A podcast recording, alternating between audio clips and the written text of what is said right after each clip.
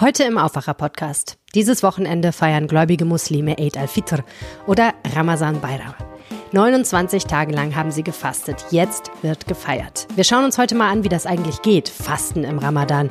Ich nehme euch mit zum Iftar, dem Fastenbrechen am Abend. Mein Name ist Helene Pawlitzki. Schön, dass ihr zuhört. Rheinische Post Aufwacher. News aus NRW und dem Rest der Welt. Ein großer Raum, viele gedeckte Tische, eine kleine Bühne. 80 Menschen haben sich beim Verein Ebru in Düsseldorf-Reisholz versammelt. Auf der Bühne ein ernst wirkender Mann und eine junge Frau. Köksal Özgan und seine Tochter Nessibel tragen einige Koranverse vor.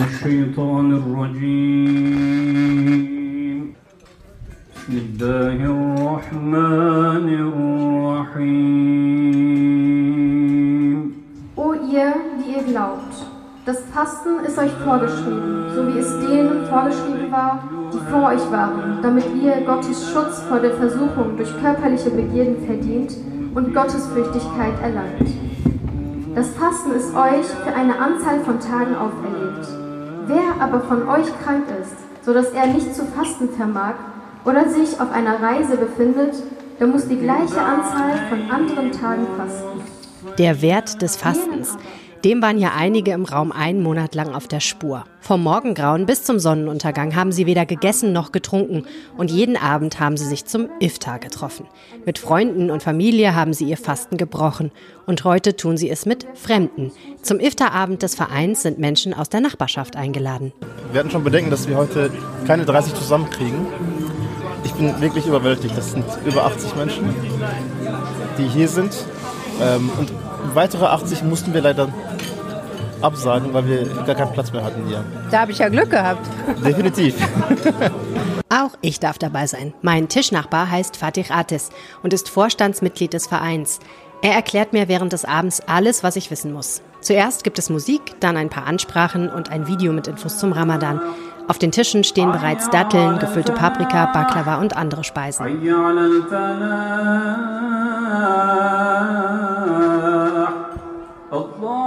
Als es auf den Sonnenuntergang zugeht, bringen Vereinsmitglieder aus der Küche eine Schale Linsensuppe.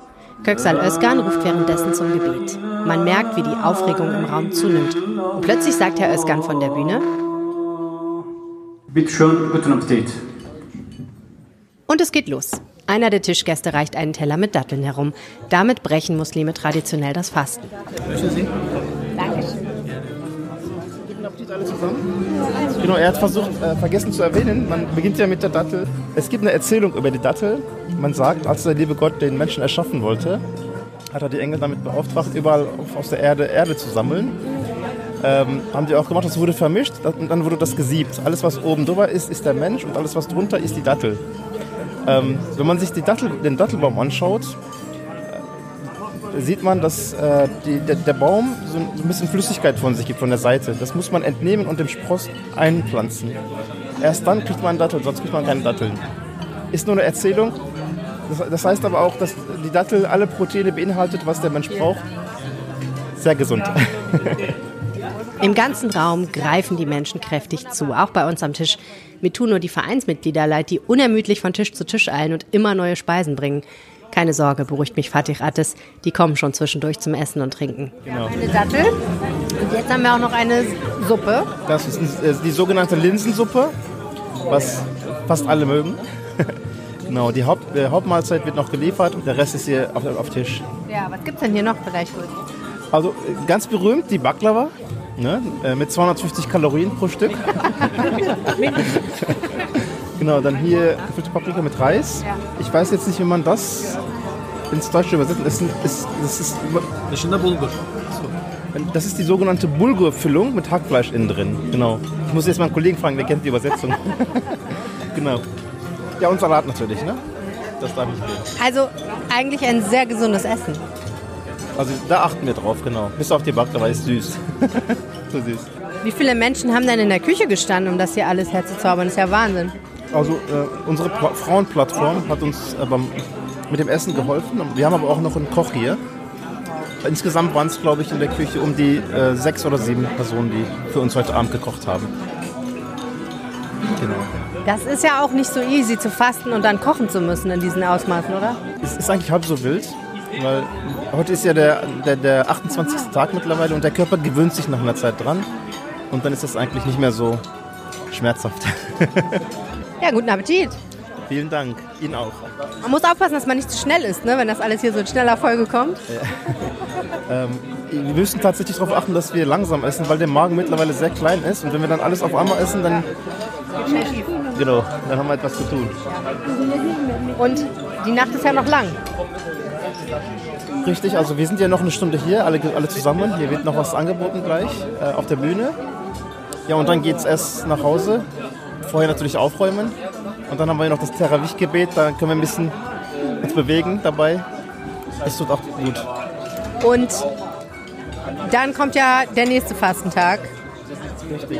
Und das bedeutet ja auch, dass, sie, dass ihr, wenn die Sonne aufgeht, nicht mehr essen und trinken könnt. Trinkt ihr dann vorher noch mal was? Ähm, wenn ich kurz was zum Terawih-Gebet sagen darf, das ist das Gebet, was im Ramadan jede Nacht verrichtet wird. Das ist etwas länger als das normale Nachtgebet. Ähm, dauert etwa eine Dreiviertelstunde und da kann sich der Körper dann auch sehr gut bei bewegen. Das tut dem Magen sehr gut. Ähm, Sonnenuntergang ist ja Ende mit dem Fasten und es ist nicht der Sonnenaufgang, wo wir anfangen damit, sondern Sonnen die Morgendämmerung, also noch früher. Das heißt, wir stehen nachts um äh, 4 auf, kräft, äh, frühstücken dann nochmal kräftig und dann geht es so gegen 4.30 Uhr los. Also eine kurze Nacht. Das ist eine kurze Nacht, genau. So, jetzt haben wir gegessen. Es war wahnsinnig lecker. Es steht noch ganz viel auf dem Tisch. Wie geht's? Ja, guten Appetit erstmal. Ähm, mir geht's gut. Das Essen war lecker. Vor allem aber das Publikum ist sehr vielfältig, sehr interessant. Und die Gespräche, die wir hier am Tisch führen, sind auch sehr interessant. Die Stimmung ist gut, ne? Die Stimmung ist auf jeden Fall sehr gut, ja. Ich bin jetzt, glaube ich, 25 Mal eingeladen worden. Ich musste immer wieder andere Sachen machen, moderieren oder irgendwas vortragen. Heute darf ich mal als Gast dabei sein und auch als Veranstalter. ähm, es geht mir gut. Das Essen im Ramadan hat ja eine ganz starke soziale Komponente. Worin besteht die? Die Menschen sind ja offen für Neues. Und ich glaube, das Essen oder das orientalische Essen ist etwas Neues für viele Menschen. Und das unterstützt das, glaube ich, ganz stark. Es geht ums gemeinsame Essen und es geht auch, oft geht es auch ums Teilen, um, ums Eingeladen werden oder jemanden einladen, ne? Also Ramadan ist, ich sag mal für mich persönlich, eine Zeit, wo die Spiritualität und Gemeinschaftsgefühl sehr stark gelebt wird. Natürlich äh, trifft man sich auch so mit Menschen, aber im Ramadan erlebt man den Höhepunkt in dieser Sache. Da, da kommt man einfach mit jedem zusammen. Ne? Da wird jeder eingeladen. Da gibt es keine Begrenzung, da gibt es keinen Termin. Äh, ne? Es ist Ramadan und im Ramadan wird jeden Abend irgendwo etwas angeboten. Und es besteht die Möglichkeit, dass man äh, sehr oft zusammenkommen kann. Du hast ja jetzt eine lange Fastenzeit hinter dir. Wie hat sich dein Körper über diese Tage angepasst? Das ganze Jahr war sehr stressig für mich. Es, äh, zuerst der Krieg, dann das Erdbeben in der Türkei und noch viele andere Krisensituationen, die wir überwältigen mussten. Und äh, durch diesen Stress konnte man sich eigentlich fast gar nicht erholen in den letzten Monaten oder im letzten Jahr oder in den letzten Jahren, wenn man Corona noch mit bedenkt. Im Ramadan habe ich versucht, mich von vieles fernzuhalten, habe mich nur auf das Ramadan konzentriert und ich spüre jetzt im Moment, dass meine Seele und auch mein Körper sich erholt hat. Und ist ein super Gefühl. Also Verzicht führt zur Erholung. Könnte man so sagen, ja. Verzicht führt zur Erholung. Und ich denke, wenn man lange Zeit nichts isst, dann schmeckt ja der erste Bissen anders und man nimmt den ganz anders wahr, oder? Man ist viel wertschätzender dafür. Ja. Also zunächst einmal, wenn man jetzt den ganzen Tag nichts gegessen hat, dann hat man das Gefühl, dass man alles doppelt essen möchte. Es ist nicht so, weil der Magen verkleinert sich ja in den 30 Tagen. Es, es ist so, wir versuchen eigentlich äh, umweltfreundlich, den Ramadan so ein bisschen umweltfreundlich zu gestalten. Das heißt, das, was wir heute Abend hier genießen durften, das wird nicht jeden Abend gegessen. Wenn wir alleine zu Hause sind, äh, dann versuchen wir so wenig wie möglich zu essen, weil dann hat das ja...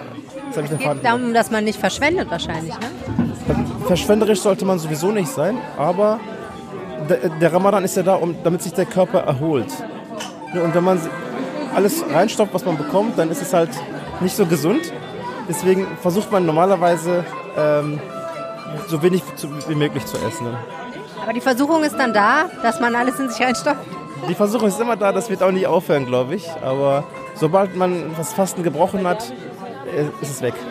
Eine Bekannte hat mir erzählt, äh, die ebenfalls Ramadan einhält, dass sie in jungen Jahren immer tatsächlich sich total vollgestopft hat und jetzt aber gelernt hat, dass man, wenn man erstmal diese Dattel isst, mit der man beginnt und die Suppe, dass man dann eigentlich schon oft erstmal eine Pause machen kann und dass man dann erstmal schon satt ist eigentlich. Das reicht eigentlich schon. Und was ich daran so faszinierend finde, ist, dass man ja lernt, mit wie wenig man eigentlich auskommen kann. Man hat ja oft im Alltag das Gefühl, man wird nicht satt und man möchte noch was essen und noch was essen.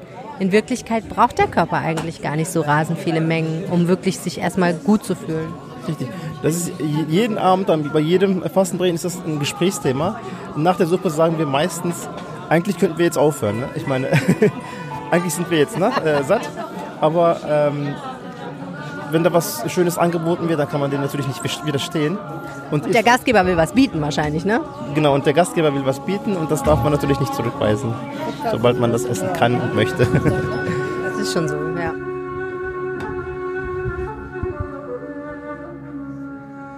Nach dem Essen gibt's noch weiteres Programm. Unter anderem zeigt ein Derwisch, ein sophistischer Mönch, seinen rituellen Trance-Tanz. Er dreht sich um die eigene Achse, hält dabei seine Arme in ganz besonderer Pose. Ein unbeschreiblich faszinierender Anblick, der mich zu Tränen rührt und eine Demonstration religiöser Hingabe. Und schließlich veranstaltet Fatih noch ein kleines Ramadan-Quiz. Für jede richtige Antwort gibt es eine Tafel Schokolade. Die erste Frage lautet, wie lange dauert der Monat Ramadan? Super, ein Applaus bitte. Richtige Antwort. So, die zweite Frage lautet, wieso fängt Ramadan jedes Jahr um 10 oder 11 Tage eher an als im Vorjahr? Bitte schön. Gut, also es hat was mit dem Mond zu tun, das ist schon mal richtig, weil der Mondkalender 10 oder 11 Tage kürzer ist als, als 10 Tage, genau, super. Wir haben zwei richtige Antworten. Ein Applaus für alle.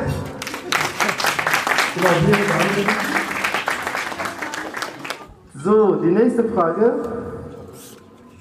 Wie heißt das Fest, das die Muslime nach Ramadan feiern und wie lange dauert es? Bitte nicht Zuckerfest sagen, das hören wir nicht so gerne.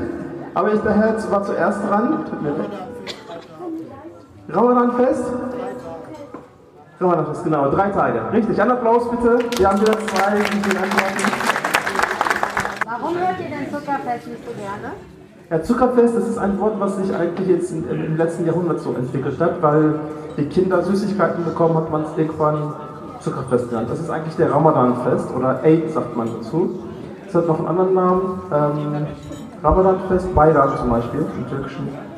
Zuckerfest hat eigentlich nicht wirklich was damit zu tun. Es geht weiter. Was ist zur Lebzeit des Propheten in diesem Monat passiert? Was ist zur Lebzeit des Propheten in diesem Monat passiert? Der Koran, oder? Genau, die Herabsendung des Korans. Ein Applaus bitte. Gut aufgepasst. Wer muss nicht fasten? Es gibt vier Antworten. Nur den nicht-muslimischen Teilnehmer. Es gibt vier Antworten. Wer kann die alle aufzählen? Aber ah, ich bin auch mit zwei zufrieden. Bitte schön, Silvia. Alte Menschen, kranke Menschen. Alte Menschen, kranke Menschen. Kinder und schwangere Frauen. Kinder und schwangere Frauen. Richtig. Also, man darf das jetzt nicht falsch verstehen. Wenn man jetzt etwas älter ist, muss man nicht fasten. Das stimmt nicht. Wenn man es äh, krankheitsbedingt nicht aushalten kann, dann ist man davon befreit. Ältere Menschen, ähm, Reisende, hier ist die Voraussetzung, man muss es halt nachfasten nach Ramadan. Schwangere und stille Frauen, das war richtig. Einen Tisch weiter sitzt Hassan Emil, ein stellvertretender Schulleiter aus Wuppertal. Wir unterhalten uns über die praktischen Seiten des Fastens. Wie anstrengend ist das zu fasten? Also vor allem in den Sommermonaten war es äh, in den letzten Jahren war es äh, anstrengender natürlich. Ähm, wenn es sehr heiß ist und ähm, weil man nichts trinken darf. Weil man nicht, nichts trinken darf vor allem. Mit dem Essen geht es noch, mit dem Trinken ist es etwas schwieriger. Ich persönlich, wenn ich arbeite, wenn ich in der Schule bin, ähm, dann merke ich es eigentlich kaum. Also dann konzentriere ich mich auf meine Arbeit und ähm, das Essen oder das, dass ich eher hungrig bin, das vergesse ich eher. Ähm, in den Osterferien war es etwas schwieriger, als ich zu Hause gewesen bin. Und dann denkt man mehr darüber nach. in diesem Jahr vor allem war es im Vergleich zu den letzten Jahren ziemlich angenehm. Das heißt, man kann sich eigentlich ganz gut konzentrieren, wenn man nicht ans Essen und Trinken denkt? Genau. Also wenn man nicht äh, daran denkt, kann man sich äh, äh, gut konzentrieren. Äh, in den letzten ein, zwei Stunden vor dem Fastenbrechen wird es schwieriger.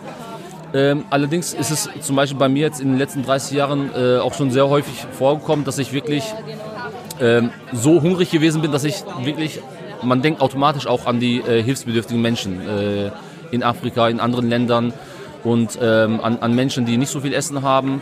Und ähm, wenn ich das mal so vergleiche mit den äh, anderen elf Monaten, äh, passiert das eher äh, selten. Das heißt, wenn mal eine Katastrophe passiert äh, auf der Welt, dann hat man natürlich Mitgefühl, aber dieses Mitgefühl, ähm, wenn man ehrlich ist, das hält vielleicht ein paar Wochen, ein paar Monate. Das merkt man zum Beispiel an dem äh, Ukraine-Krieg, wo dann ganz am Anfang viele Menschen geholfen haben, aber mit der Zeit ähm, äh, rückt man zurück zum Alltag.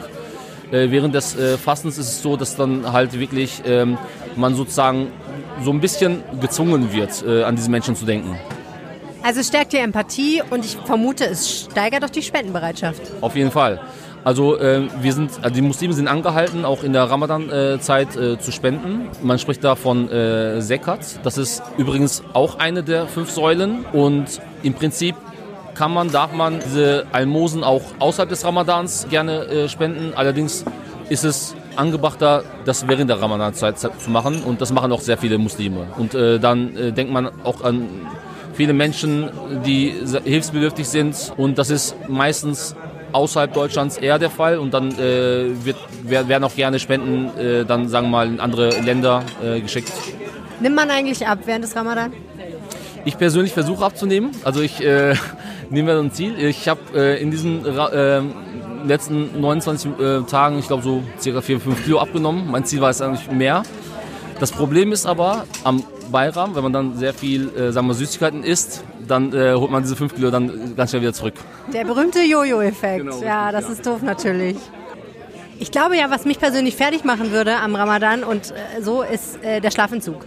Ich stelle mir vor, dass man echt wenig schläft eigentlich auch. Ja, das stimmt. Das muss man ähm, sagen. Also da machen es natürlich viele Muslime so, dass sie dann, äh, sagen wir mal, wenn die von der Arbeit zurückkommen, um 4 Uhr, 5 Uhr, dass sie dann vielleicht bis zum Iftar, bis zum äh, Fastenbrechen noch ein äh, paar Stunden schlafen. Während der äh, Osterferien war es bei mir so, dass dann wirklich mein, mein Tagesrhythmus komplett durcheinander gewesen ist, aber das war jetzt kein großes Problem. Ich bin eher so der Typ, der dann ähm, versucht, abends, äh, nachdem ich gegessen habe, zu arbeiten und dann arbeite ich dann meistens die Nacht durch und dann wird dann halt tagsüber geschlafen. Das kann man natürlich nicht immer machen. Wenn man Ferien hat, dann, dann schon, ja. Ja, aber das ist gerade der Punkt, oder? Der Ramadan, den interessiert es ja nicht, ob man jetzt gerade so eine Arbeit hat oder so eine Arbeit. Wir haben gerade am Tisch drüber gesprochen. Was macht man denn, wenn es Hochsommer ist und man arbeitet auf dem Bau?